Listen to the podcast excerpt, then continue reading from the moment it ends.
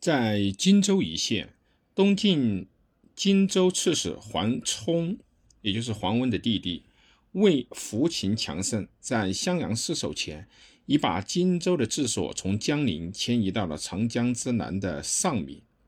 公元三百八十一年冬，扶秦的荆州刺史都贵派兵两万进犯东晋的晋陵，桓冲派兄子桓前、子桓石前率水陆军两万大破秦军，斩首七千级，生俘万人。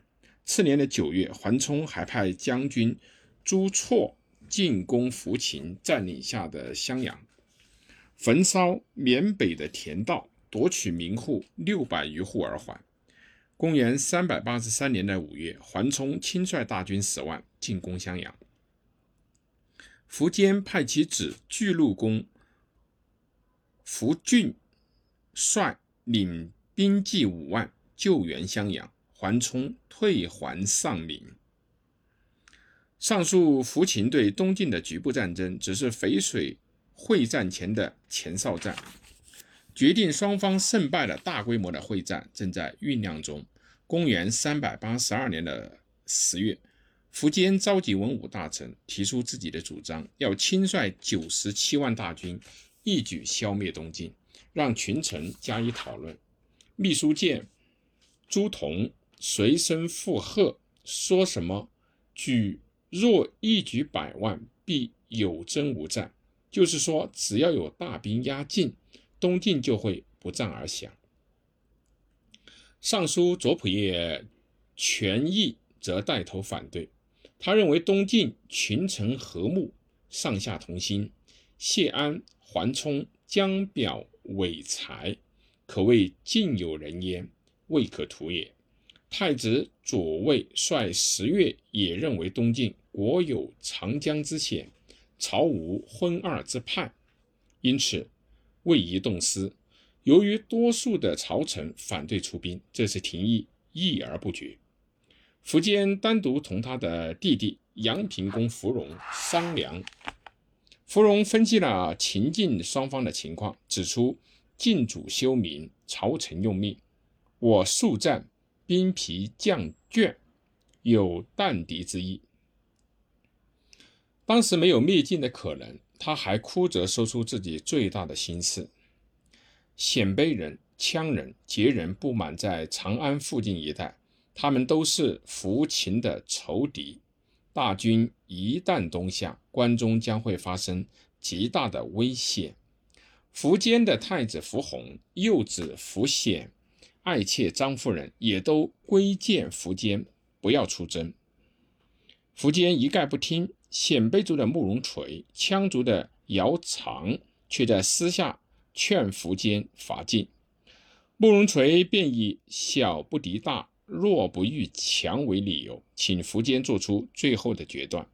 事实上，在灭掉钱粮和攻占梁益二州以后，苻坚就有进一步征服江东的企图。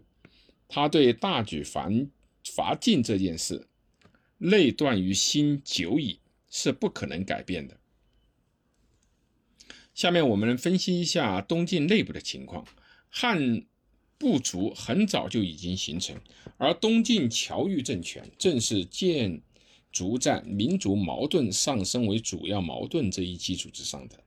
那时的东晋境内的世家大族兼并土地相当的剧烈，因此失去田园而流亡的农民往往逃逸山湖，阶级矛盾也日趋激烈。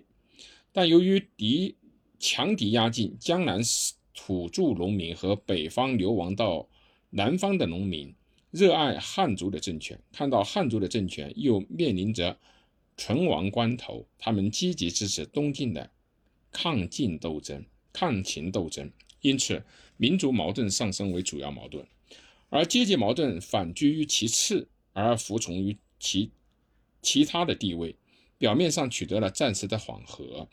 作为东晋政权资助的北方士族大地主和江东士族大地主呢，他们也知道上使胡马渡江，他们在江南的庄园利益必首先会受到损害。从他们狭隘的阶级利益打算，也得咬紧关头共同抗敌。在东晋江东政权的内部，孝武帝年幼，世族大地主陈俊的谢安辅政，桓冲继其兄桓温之位，坐镇荆州。谢安为了培植中央的势力，在桓温过去土断政策的基础上，把北来的侨民征募为兵，号称北府兵。由谢安的兄子谢玄负责训练，已经过七年的时间。这支新军的成立，在荆扬二州的军事上发生了一定的作用，改变了东晋政权阶级内部的关系。新兵、新军士兵的来源，不是其父祖是北方流亡南下的农民，便是本身是冲破少数民族。统治者所布置的封锁线而来的江南的农民，热爱汉族政权之情之真，收复失地之情之切，异乎一般的士兵。因此，兵额虽少，不满十万人，而战斗意志却极其坚定。